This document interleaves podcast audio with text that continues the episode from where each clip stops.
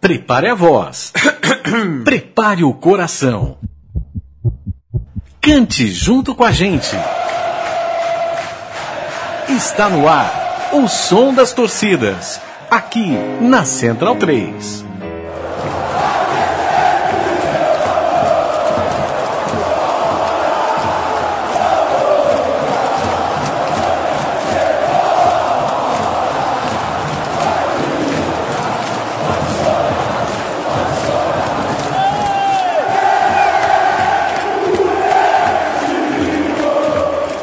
Central 3, eu sou Leandro Amin, eu estou ao lado de Matias Pinto, você é muito bem-vindo, como sempre foi, em todos esses quatro anos de Som das Torcidas, que a gente é, é o programa é, inicial, o primeiro programa, o programa fundamental, o programa que fundou a Central 3. É o Abre Alas. É o Abre Alas da Central 3 e que entra em seu quinto ano de vida, o Matias Pinto, você tá bom? Eu tô bem.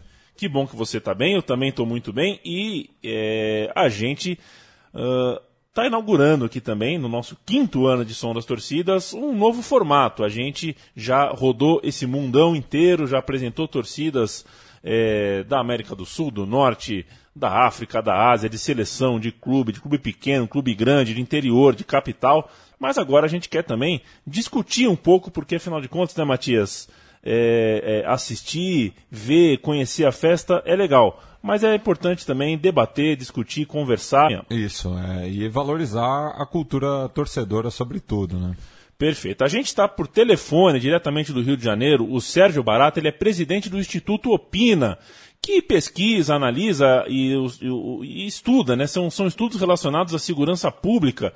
E o Sérgio Barata, ele é presidente desse instituto, também foi policial civil, trabalhou na Superintendência de Esportes da Suderge entre 2013 e 2015 e também participou da coordenadoria de inteligência, que trabalhava diretamente com a questão das organizadas no período de pré-Copa do Mundo. O, o, Sérgio Barata, eu agradeço muito que você esteja aqui falando com a gente. A gente está tá gravando esse programa, né, Barata, logo depois dos acontecimentos entre Botafogo e Flamengo no Rio de Janeiro, no Engenhão, em que um torcedor é, acabou morrendo, e a gente sabe que o contexto que se deu é, é, é, esse jogo, esse dia, esse domingo no Rio de Janeiro, com blocos carnavalescos, com uma atuação da polícia tendo que se espalhar pela cidade, e faltou policial ali no Engenhão, a gente está é, é, vendo que com algumas notícias aí que até começam a bater e fechar a história, realmente é, é, o efetivo policial era insuficiente. Mas enfim, o que, que você pode falar sobre esse acontecimento de domingo entre Botafogo e Flamengo? Onde está é, o, o, problema principal? Qual foi a falha da polícia? Enfim, boa noite.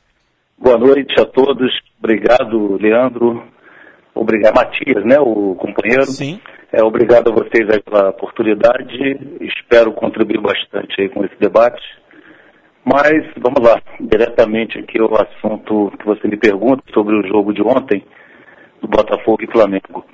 Eu acho que faltou um pouco de sensibilidade, eu vejo que faltou sensibilidade dos organizadores desse evento, tendo em vista que qualquer planejamento de logística e de segurança ficaria prejudicado por conta de, dessas ações do Rio de Janeiro. Né? Nós estamos passando por um momento de, de crise na segurança pública do Estado, é, a reboque do que vem acontecendo no Espírito Santo, com a greve da Polícia Militar. E com essa possibilidade de greve da Polícia Militar, uma coisa amplamente divulgada na mídia já desde quinta ou sexta-feira passada, deveria ter sensibilizado os organizadores desse jogo, a Federação de Esportes de Janeiro, a, inclusive os próprios clubes organizadores integrantes desse, desse jogo, deveria ter causado aí uma, uma, pelo menos uma sensibilidade de entender que o contexto não era oportuno para a realização desse jogo, ponto. É, não, não, teríamos condições de ter policiamento ostensivo garantido. Então, um jogo que é um clássico, sempre um clássico com muito embate aqui no Rio de Janeiro entre torcidas, ele deveria ter sido interrompido. E houve realmente essa, essa possibilidade. É, pelo que eu acompanhei, o, clube, o Botafogo, que administra hoje o estádio do Engenhão, onde foi realizada a partida, ele se manifestou contrário à realização desse jogo argumentando exatamente essa, essa precariedade, essa possibilidade de não haver segurança adequada no entorno do estádio.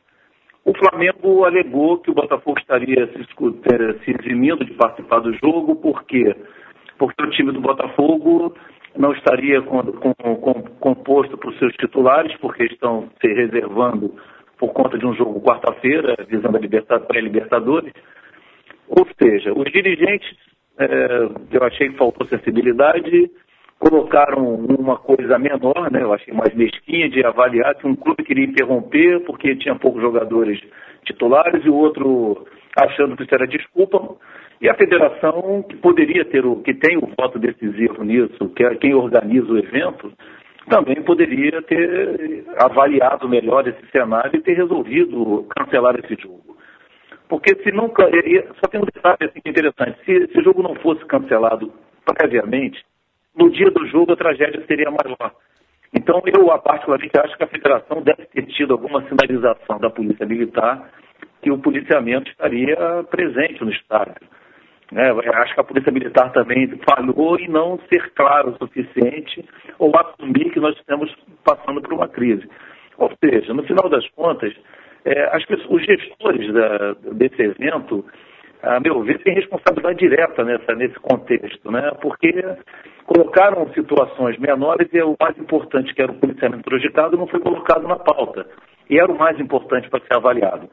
Então você tem ali um outro componente decisivo, que o jogo parece que só foi liberado é, uma hora antes, né? Uma hora antes as torcidas entenderam ou foram informadas que o jogo seria realizado. Então você vê que situação, você deixa as pessoas se dirigirem até o estádio, um componente, um momento extremamente delicado, a Polícia Militar não estava presente, porque o GEP, que é o grupamento especial de policiamento de estádios aqui no Rio de Janeiro, é um dos, é um dos grupamentos no país mais respeitados no país. E tem uma, tem uma metodologia de trabalho que tem, tem sido muito efetivo, muito positivo aqui no estado do Rio de Janeiro. Então nós temos praticamente a coisa de quase uma década sem grandes incidentes dentro dos estádios de futebol do Rio de Janeiro. O Maracanã principalmente. Nós não temos assim um conflito entre torcedores dentro do Maracanã quase uma década. Bom, e o JEP foi interrompido, a sua, a sua, locomoção, os policiais do JEP não conseguiram sair a tempo. Eles costumam chegar é, numa partida de futebol é, com um tempo de uns cinco horas antes do início desse espetáculo, exatamente para você ter o posicionamento, para que você consiga fazer um trabalho logístico é, dentro daquilo que eles conhecem bem. É uma topografia diferente, é um bairro é, muito residencial, com ruas muito, muito estreitas. O JEP já tem uma logística montada para o estádio do Engenhão. E o JEP não fazendo parte desse, desse policiamento, não tendo chegado com a, com, a com a previsão de cinco horas antes, que é a média que eles costumam chegar nos, nos eventos, isso, só esse detalhe já deveria ter sido motivo de interrupção desse jogo. Ou seja, a possibilidade do JEP não comparecer ao estádio já deveria ter é, alertado esses gestores que era uma coisa muito perigosa de você fazer. Então, o policiamento que foi deslocado para o Engenhão nesse dia são policiais realocados de outras unidades. São policiais que não têm o hábito de policiamento de Estado, não conhecem a estrutura, essa dinâmica de um, de um jogo de futebol, de controle de torcida organizada, coisa que o chefe se especializou, ele só trabalha é, especificamente com esse tipo de evento. Ou seja, todo o cenário montado possível para acontecer uma tragédia, entendeu? O Engenhão é, voltou a ser, ser utilizado né, no, nos últimos meses. É, é, é uma. É uma pode-se dizer que é uma novidade para novas lideranças, tanto da, das torcidas quanto da, da polícia. É, e o Campeonato Carioca também ele tem uma questão que é, são muitas equipes jogando é, em loca locais próximos. Né? A gente teve até o, o, o um incidente né, com, com o torcedor do Fluminense, o Pedro Scude, que foi atacado depois de voltar de um jogo em Xerém. Ele, os ônibus da torcida do Fluminense é, pararam no Maracanã e ele foi atacado ali próximo da Tijuca e num caso que ainda não foi solucionado, não, não se sabe é, por qual torcida é, ele foi atacado, já que o, o crime é, tem todos os indícios de que foi um ataque de torcidas, porque não levaram nem carteira nem celular, só levaram os materiais da torcida que estavam com ele. Então, eu, eu, eu, queria te perguntar em relação ao mapeamento da cidade do Rio de Janeiro é, em dias de jogos, principalmente quando é, existe muita movimentação das torcidas pelo, pelo Grande Rio e pelo estado do Rio de Janeiro, né? E você também falou do, do, do caso do, do, Maracanã não ter tido tantos incidentes no, no, nos últimos tempos, mas a gente observa eles é, em São Januário, na Ilha do Governador, em Volta Redonda, enfim. Bom, vamos lá. O engenhão ele já estava sendo utilizado pelo Botafogo há, há, dois anos antes da realização desses jogos. A polícia já tem uma, uma logística adotada de segurança. Eu sou botafoguense, fui vários jogos do Botafogo nos últimos dois anos e com uma tremenda tranquilidade. É, não vejo. E a proximidade do Maracanã com São Januário não, é uma, não, não, não existe uma proximidade. Tem uma distância relativa, essas torcidas é, não se encontram, não teriam como se encontrar dentro dos seus trajetos. É, existe uma preocupação de horário de jogos serem diferentes, exatamente para você não ter tanta mobilização. O que eu vejo, é, é, Matias, eu vejo situações isoladas, na verdade. Você tem alguns pontos no Rio, é, Tijuca, por exemplo, eu não sei onde é que foi exatamente a, é, a agressão desse, desse torcedor, mas a Tijuca ela tem alguns locais de concentração de torcidas uma, é uma praça, a Praça Banhagem é uma delas, que tem vários bares. Foi exatamente nesse local. Oi? Foi exatamente nesse local. Então, ali é um local de concentração de torcedores de todas as torcidas. Ali é um lugar que geralmente acontecem alguns problemas, porque são torcedores, estão todo mundo bebendo, é, são vários bares, assim, uma praça com vários bares, em 360 graus de bares. Então ali costuma ter esse tipo de conflito, independente até se tem jogo no Rio de Janeiro. É, são torcidas ali, é, jogo do Flamengo e Vasco e Manaus. Tem torcedor do Fluminense ali, começa uma provocação, a briga acontece generalizada. Então, não necessariamente foi por conta da, da localização do estádio ou do jogo que teve em Xerém o torcedor voltou. Ali é um ponto nevrálgico que tem que estar constantemente policiado tanto que na época de Copa do Mundo ali foi um dos pontos que a polícia alocou um recurso bem considerável, porque costuma realmente ter problemas. Mas esse trânsito de torcedores assim pela cidade, ele não, não, é, não é o fator. Ele não causa, não, não existe essa coisa de cruzarem torcidas pelo mesmo acesso quando está tendo um jogo no Engenhão ou um jogo no Maracanã. Até porque esses jogos dificilmente acontecem ao mesmo tempo, né? Então, é, a gente não divide. O JEP, ele, geralmente, ele concentra e os jogos são marcados, os jogos mais importantes, na verdade, os clássicos, é, eles são marcados individualmente, raramente você tem esse tipo de problema. Como não existe rivalidade entre um clube pequeno e um clube grande do Rio, o policiamento é um pouco mais tranquilo nesses locais. Eu não me lembro de nenhum fato de torcida menor, de clubes menores do Rio, ter tido algum problema com um time grande, diferente de São Paulo, talvez, que você tem clubes, é, as cidades têm, a maioria das cidades tem clubes assim que são, tem uma grande relevância, uma grande torcida. Aqui nós temos clubes tipo Bangu, que estava quase numa liderança nesse campeonato aqui, que você tem uma quantidade, é muito pequena a quantidade de torcedores para causar algum tipo de rivalidade. Então, a preocupação realmente maior aqui de policiamento sempre vai ser nos clássicos entre eles. Existe rivalidade grande entre todos eles. A rivalidade menor era de Botafogo e Fluminense, hoje em dia até você já tem um pouco mais de conflitos, mas não, não vejo essa coisa da proximidade como sendo uma, um fator que possa desencadear maiores problemas, não. É, é o detalhe do Praça Banhagem é porque é um ponto de, de encontro mesmo de torcedores de todos os times, e ali, dependendo do, do grau de, de exacerbação do torcedor, ele pode gerar realmente algum tipo de conflito. Mas eu não colocaria aí o ponto do jogo do Fluminense ter acontecido, o ônibus ter parado perto do Engenhão ou algo parecido, ter sido algum momento, que alguma coisa que pudesse potencializar algum tipo de ação, entendeu? O... Não sei se respondeu isso. Não, creio que sim. O, o repórter Fred Justo, é, barata da, da, da Globo Sport TV, ele tem uma informação que, que é, é, só dele, uma informação em primeira mão, que um policial ou abordou no jogo de domingo de ontem no Engenhão e disse a ele que houve um, um, um combinado informal entre policiais para que eles não fossem ao estádio, que eles chegassem depois, no intervalo da partida. Vou até abrir aspas para ele. Um policial me abordou no intervalo do jogo e me disse que o combinado era não ter policiamento antes da partida. Uma, um combinado informalmente entre eles. E esse policial é, procurou o jornalista para dizer isso e falou que não adiantava dizer é, que tinha o policiamento que, que, o, que a súmula do jogo previa, porque não era verdade. O policiamento só, é, policia, boa parte do policiamento só iria chegar de fato do meio para o fim do jogo. Você que com certeza é, é, tem, tem muitos amigos, muitos contatos, muita gente que trabalhou com você é, é, em todos esses anos de, de, de trabalho envolvendo futebol, você acha é, é, é, possível um negócio desse? Eu acho possível e fiquei chocado a, a, ao ver esse testemunho do jornalista. Eu quero saber o que, que você pensa. Olha, desde sexta-feira a cidade foi invadida por uma, por uma boataria enorme sobre a paralisação total da Polícia Militar, tá?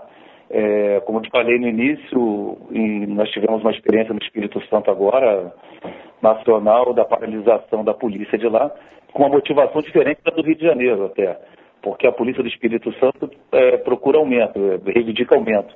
A do Rio de Janeiro reivindica receber, né? Que nós, eu como policial, inclusive, eu estou sem receber, meu salário no mês passado saiu praticamente no vigésimo terceiro dia útil do mês seguinte. Então, se você imaginar que os policiais do Rio de Janeiro estão praticamente trabalhando um mês e meio, dois meses, para receber o salário, é, essa crise realmente ela, ela acabou contagiando aqui, potencializou aqui no Rio de Janeiro. Só que no Rio foi diferente lá do Espírito Santo, até por conta do, do que nós assistimos no Espírito Santo, a cidade ficar totalmente sem policiamento. Aqui no Rio a coisa foi um pouco mais branda. Os familiares se postaram frente a alguns batalhões, mas não interromperam 100% a saída desses policiais. Então havia, a cidade não deixou de ter é, o policiamento. Ele ficou reduzido, ficou prejudicado, a Polícia Civil acabou aderindo também a um sistema de ronda, de ronda para poder equilibrar um pouco esse policiamento. Nós não ficamos sem policiamento. Porém, é, vários boatos circularam em toda, em toda a rede social de que nenhum policial sairia do Rio de Janeiro a partir de sexta-feira, os policiais militares. Por conta disso, eu, é, os policiais acabaram fomentando, vários policiais militares, vários familiares, dando declaração de que praticamente todos os batalhões estariam interrompidos sua saída. Não foi o caso. Nós temos aí, acredito, pelo menos 50% a 60% do policiamento funcionando. Deve ser até mais. Eu vi hoje, andando na rua esses dias, bastante viaturas da polícia ainda em pontos estratégicos funcionando. Para o dia do jogo, é, o que, que aconteceu? A estratégia que foi utilizada, pelo que eu entendi acompanhei um pouco, foi de interromper o batalhão de policiamento dos estádios, o BEP. Por que o JEP? Porque se eu interrompo a saída do JEP, que é o batalhão que, é, que tem a exclusividade do, do policiamento do estádio, eu vou prejudicar o policiamento daquele estádio. Que isso aconteceu, isso foi noticiado. A mídia noticiou que os familiares tentam interromper a saída das viaturas os policiais ficaram sem ter condições de locomoção para fazer o seu trabalho prévio de, de zoneamento, de logística para o estádio. Então, independente de, dos policiais terem combinado ou não, de chegar mais tarde ou não, o fato é que o JEP não indo, porque você recebe o ofício, o JEP e o JEP encaminha o seu efetivo à medida da, da importância do jogo. Isso acabou não acontecendo. Eu não sei se a federação acho que deveria ter esperado isso por conta dos acontecimentos, mas provavelmente a federação não deve ter sido sinalizada de que a polícia não iria para o local do evento. Então o, JEP foi interrompido. A polícia acabou tendo que alocar, realocar policiais de outras unidades que estavam patrulhando outros locais do estado, praia do Rio de Janeiro, acompanhamento de blocos. Esses policiais acabaram chegando realmente muito depois do tempo que eles deveriam ter chegado para organizar esse fluxo inicial de torcedores até o estádio. É, você tem um fluxo vindo de trem, de ônibus, de carro, que já é acompanhado com três horas antes. As pessoas começam a chegar no, no Engenhão duas horas antes, duas horas e meia antes. Familiares com crianças chegam com, com certa, bastante antecedência. Ou seja, se eu tenho um fluxo normal policiado, talvez eu não tivesse dado espaço para uma aglomeração e ter acontecido aquele conflito. Porque essas torcidas, elas são isoladas. Né? Você tem dois lados opostos de acesso das torcidas, o lado oeste e o leste. Então as torcidas não têm, elas não se cruzam quase. E nos pontos onde elas se cruzariam, o policiamento prévio já está posicionado e não deixa acontecer nenhum tipo de problema. Então, fui a vários clássicos decisivos, inclusive no Engenhão, e uma tranquilidade. Então, essa coisa do repórter ter sido informado que a polícia só chegaria depois, eu acho que esse policial, nem ele teria como prever isso, entendeu? Na verdade, era mais uma boataria, uma constatação óbvia. Se eu tenho batalhões interrompidos, poucas viaturas rodando, e as, e as que estão rodando estão policiando setores é, específicos no Rio de Janeiro, e o JEP, que era a companhia responsável, não chegou, é claro que esse policial não ia chegar no momento, momento oportuno. Eu ia começar a trazer policiais para chegar paulatinamente no estádio. É mais por aí do que realmente ter sido uma, uma combinação de policiais de chegar depois, entendeu? Eu acho que a situação, o JEP não conseguiu chegar porque interromperam a saída. E os policiais que foram alocados acabaram demorando porque tem um, tem, tem um deslocamento, entendeu? E depois que você chega no local que a aglomeração já está montada, até, até, o, até a movimentação dos policiais fica prejudicada. É mais por aí. O Sérgio, muito tem se discutido nos últimos tempos também é, sobre a, a, área de atuação da polícia no, nos espetáculos esportivos, né, dela ficar cuidando dos arredores do estádio e é, a segurança privada é, cu cuidar do interior, né, já que é um evento privado. É, eu queria saber sua opinião em relação a isso e também a muitas vezes, é, tirando o, o, clássico de ontem, claro, por conta dessa questão dos servidores públicos no Rio de Janeiro, mas do, do clássico do, do penúltimo final de semana entre Fluminense e Vasco, é, no qual é, os números dos policiais é, fora eram menores do que dentro do Engenhão. Bom, vamos lá. É, Copa, Copa das Confederações.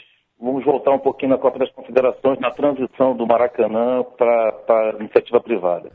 Eu acompanhei bastante esse processo e foi o preparativo para a Copa do Mundo, que é o padrão FIFA de você ter a iniciativa privada tomando conta e você não ter policiamento armado dentro dos estádios.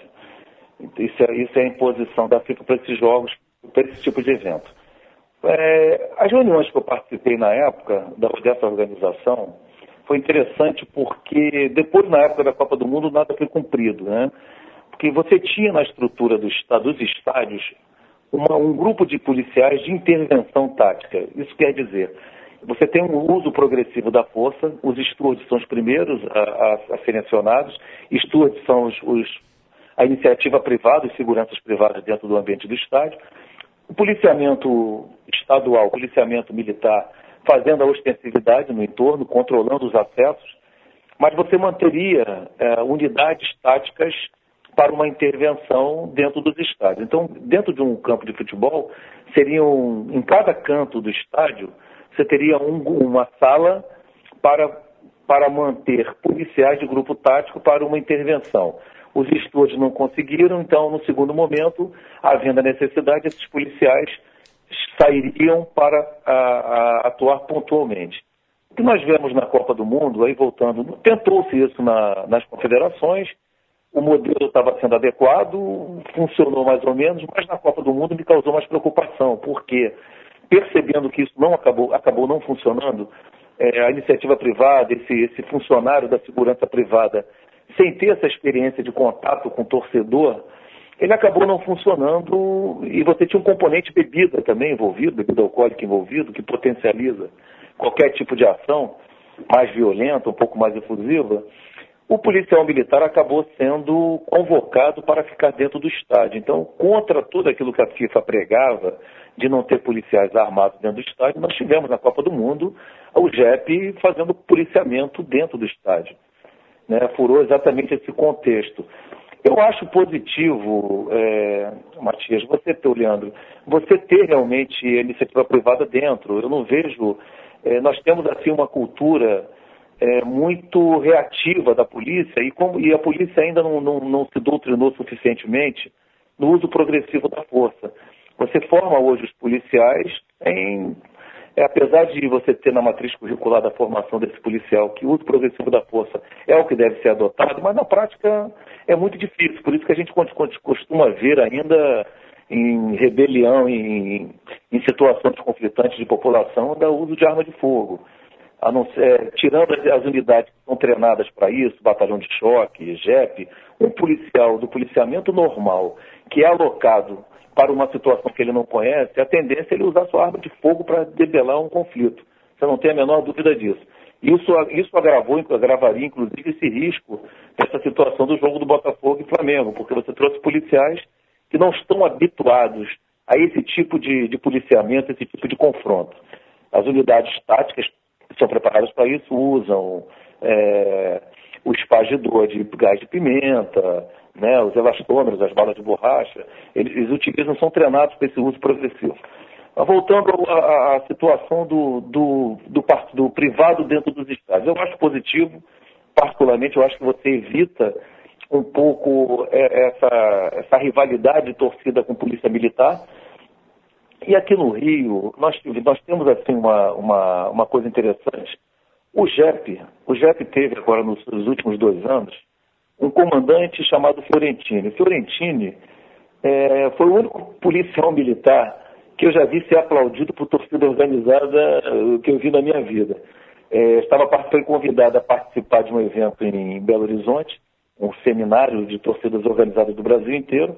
O Fiorentino foi convidado para palestrar foi ovacionado durante 5 a 10 minutos, com os, torcedores batendo palma para o Fiorentini, comandante do JEP do Rio de Janeiro.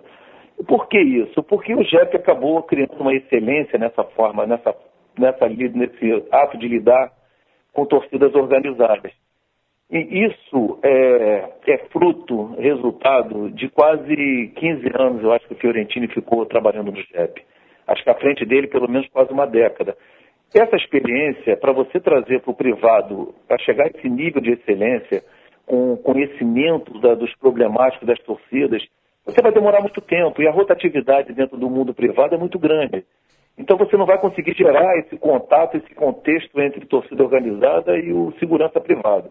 Eu acho que você tem que criar aí um híbrido. Você tem que ter o policial mais preparado para o uso progressivo da força, cada vez mais, quando lida com eventos desse tipo. Eventos onde a emoção aflora, eventos de, que são potencializados por consumo de álcool atualmente, inclusive aqui no Rio. Sérgio, ainda nesse sentido, né, a gente conhece, claro, mais a realidade aqui de São Paulo, é, mas quando a gente vai ao Rio, né, é, acompanhar nossos respectivos clubes, é, é, é sempre uma tensão pegar a Dutra e muitas vezes as torcidas de São Paulo não conseguem chegar aos estádios ou entram é, com o jogo em andamento. Né? Isso, isso é muito comum de acontecer. Então, nesse aspecto, eu queria é, lembrar do, do jogo do ano passado no Maracanã, é, reabertura do Maracanã, inclusive para a torcida do Flamengo, contra o Corinthians na, naquele jogo. E eu queria que você desse a sua visão sobre os acontecimentos daquela tarde. Vamos lá. É, o JEP trocou o seu comando. Né? O Major Silvio, acho que é o atual comandante. Cada, cada comandante tem uma maneira de, de pensar, de atuar. Eu vou fazer uma reflexão, uma, opinião muito pessoal. Eu respeito muito o Silvio também, é um excelente. Ele vem da escola do Fiorentini também. O que eu acho que, que aconteceu naquele jogo do Corinthians foi um excesso de confiança, para te falar a verdade. Porque é, o, o, quando, eu, quando eu comentei anteriormente que o Fiorentini foi ovacionado, foi aplaudido pelas torcidas, é, o JEP criou uma, uma forma de lidar com o trânsito de torcidas no Estado que foi reconhecido pelos torcedores de outros estados. O que, que, que quer dizer isso? É, a torcida do, do, do, São Paulo, quando vem ao Rio de Janeiro assistir um jogo, oficia o JEP dizendo, solicitando um acompanhamento, uma segurança para, sua, para o seu comboio, né, para os seus ônibus de torcedores. Ele numera a quantidade de ônibus, é marcado um ponto de encontro, que praticamente hoje é quase na divisa do Rio. O JEP hoje faz o, o, fazia, não sei se ainda continua, mas chegou a fazer acompanhamento desde quase Itatiaia até o Rio de Janeiro. Chegando no Rio de Janeiro, essas torcidas, é, como elas chegam muito antes do horário do jogo e gostam de aproveitar para fazer turismo, É, a torcida de Minas Gerais, por exemplo, eles gostam de ir para a praia. A torcida, a torcida de São Paulo, alguns pontos turísticos, gostam de passear. Então, esses ônibus são levados para algum por um local específico, previamente agendado, escolhido. O JEP dava acompanhamento para é, essas pessoas, para esses locais, mantinha esse acompanhamento o tempo integral e depois levava eles até, até o estádio. Ou seja, nós criamos um guia turístico no Rio de Janeiro com segurança para essa torcida organizada. E, e por isso que o Fiorentini era um grande, acabou sendo ídolo dessas torcidas, porque era o cara da Polícia Militar que proporcionava ao torcedor organizado de outros estados fazer turismo no Rio com segurança. Então, o que eu vi é, desse jogo do Corinthians, voltando agora à história do Corinthians, é um policiamento menor, né? Você tinha menos policiais do que o Fiorentino, do que a gestão anterior costumava ter, do que o Jeff costumava praticar.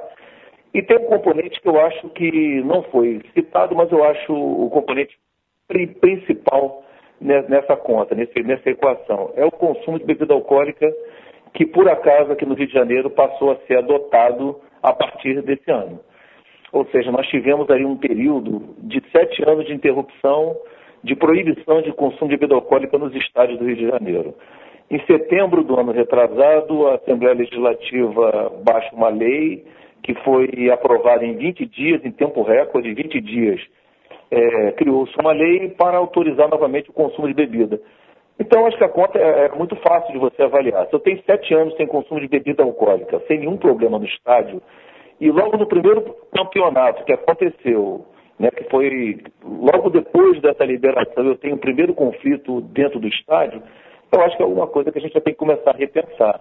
É, a meu ver, esse, o fato da venda de bebida alcoólica dentro do estádio ele é um dos fatores principais para esse, esse conflito. Barata, a gente, vai, a gente vai falar ainda, eu espero falar com você mais de uma vez, e a gente vai, é, por exemplo, dedicar um programa inteiro só para falar é, sobre essa questão da cerveja. Existe alguma, algum tipo de autocrítica que a PM não faz de si mesma em relação ao futebol, na relação com o torcedor? Olha, eu vou inverter. Eu não, eu não acho que essa crítica seja autocrítica da polícia, não. Eu acho que nós temos aqui o, aqueles jargões clássicos de polícia em todo mundo, no Brasil, é, de polícia ser o enxugador de gelo, né? Eu, como policial de uma polícia judiciária, o que eu não percebo, é, eu participei de várias reuniões do Ministério Público, até na época da Sudeste, como sendo uma das pessoas que votava as punições das torcidas é, organizadas que causavam algum tipo de conflito, confusão. O que eu percebo é que nós temos uma preocupa, uma dificuldade muito grande, poder é, segurança pública e justiça, principalmente a justiça, de conseguir, a investigação conseguir é, apontar o elemento que está envolvido no conflito, que, que é o causador do conflito, ou seja, tem uma investigação que funciona pouco para poder identificar e você pensar aquele problema do, de dentro das torcidas organizadas. Você tem uma polícia militar que, mesmo fazendo o trabalho de excelência, como o JEP acabou fazendo, acabou criando seus mecanismos, ele fica. É, você imagina o seguinte: eu policio o jogo toda semana. Eu conheço todos os torcedores problemáticos de cada torcida organizada. Eu já peguei esse torcedor brigando, quebrando, depredando várias vezes e levei para uma delegacia, para um GCRIM. Esse torcedor, a condenação máxima que ele, que ele vai ser punido é não assistir o jogo pagar uma cesta básica num local que ele nunca foi e nunca vai. Esse serviço não é acompanhado. No jogo seguinte, esse cara está lá de novo olhando para sua cara e sorrindo, como se nada tivesse acontecido. Ou seja, essa falta de punição, essa falta de, de, de uma coisa, de um pouco mais rigor na punição para que sirva de exemplo, ele acaba desestimulando o policial, ele desestimula esse policial da ponta. Ou seja, eu estou, eu vou ficar eternamente prendendo a mesma pessoa, é a mesma discussão que a gente tem com o menor. Ah, vou prender o menor 50 vezes, ele vai roubar 50 vezes e nada acontece. Eu não consigo que outras instâncias que deveriam estar envolvidas diretamente, preocupadas com isso, é, se preocupem. Essa, essa conta é da Polícia Militar. Eu hoje vendo jornal, jornais na, no Rio, unanimidade. Torcida organizada tem que acabar, só tem criminoso, só tem bandido. É, é, é, estranho, mas eu não vi ninguém falar da responsabilidade da Federação de Esporte de ter, de ter é, autorizado um jogo com policiamento precário, meio uma greve. Eu não vi ninguém criticar o presidente do Flamengo, porque o, o dirigente do Flamengo, porque achou que o Botafogo estava fazendo corpo mole porque os jogadores titulares estavam é, preocupados contra o jogo.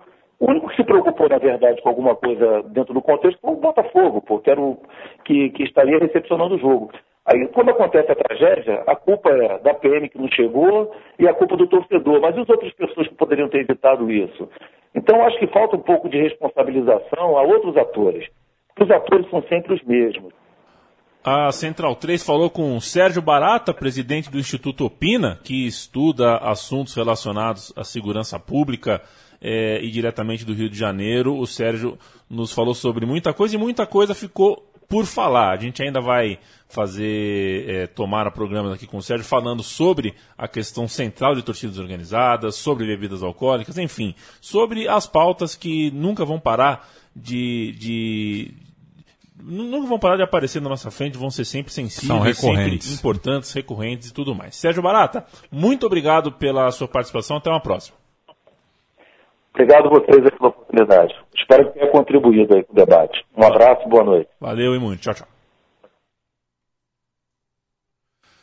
Tá aí, Matias. O programa O Som das Torcidas agora é, trazendo novas vozes, novas, novos personagens para debater, para discutir o futebol. E, enfim, ao longo das semanas, dessa vez falamos com o Sérgio Barata, que é do Instituto Opina, mas que trabalhou com a segurança do futebol, com, com o policiamento há muito tempo, mas a gente vai também falar com movimentos de torcedores, com movimentos de organização. Vamos tentar trazer o maior número de pontos de vista, de ângulos diferentes dessa arquibancada, tanto daquelas que estão de frente para o gramado, como das que estão de costas para o gramado, como do ponto de vista daquelas pessoas que estão fora do gramado, de repente dentro de prédios que, que administram o, o certas panótipo. coisas. Exatamente. É, enfim, eu conheço é, comboio que não frequentou praia, nem viu ponto turístico nenhum. Conheço comboio que ficou na estrada mesmo, só chegou em jogo no Rio de Janeiro, só pôde chegar lá no. Não, isso você conseguiu, você conseguiu ver parte do segundo tempo. Exato, é. isso já aconteceu em jogo de quarta-noite em inverno, quer dizer, sem praia, sem ponto turístico é, é, nenhum. Então, quer dizer, é o tipo de, de, de exemplo que a gente pode puxar o exemplo do torcedor mineiro que pega um ônibus e realmente quer conhecer a praia e é bem atendido por uma parte da corporação, mas tem também, evidentemente, e são alguns vários, muitos casos onde é, o visitante do Rio de Janeiro, o torcedor que, que vem de fora para assistir um jogo no Rio de Janeiro, acaba não conhecendo a cidade e não vendo o jogo. Uh, a parte isso, acho que acho que, que é importante, eu até convido quem está nos ouvindo a, a, a dar a sua opinião, a dar o seu pitaco. Então, a gente se vê na semana que vem. Na semana que vem a gente é, traz mais uma arquibancada, a gente volta a um programa, digamos assim, musical, né, Matias? É, os, os dois próximos vão ser musicais, é, até com a chegada do carnaval aí, estamos preparando um, um especial é, com, com, músicas de carnaval do mundo todo, na, nas arquibancadas, e depois a gente volta ao debate. Perfeito. E eu agradeço a sua companhia, Matias, como sempre, o som das torcidas é, é, o nosso queridinho, né? Não adianta, é, não adianta a gente negar. É o programa mais autoral aqui da casa. É, realmente é, é, muito original, não tem nada é, semelhante no Brasil. É, não posso falar do resto do mundo, mas também são poucos exemplos. É, mas a gente trata com muito carinho é, como você bem chamou, né, o sofá de concreto aqui da Central 3. Perfeito. o, o programa Som das Torcidas, então, volta na semana que vem. Grande abraço, até mais.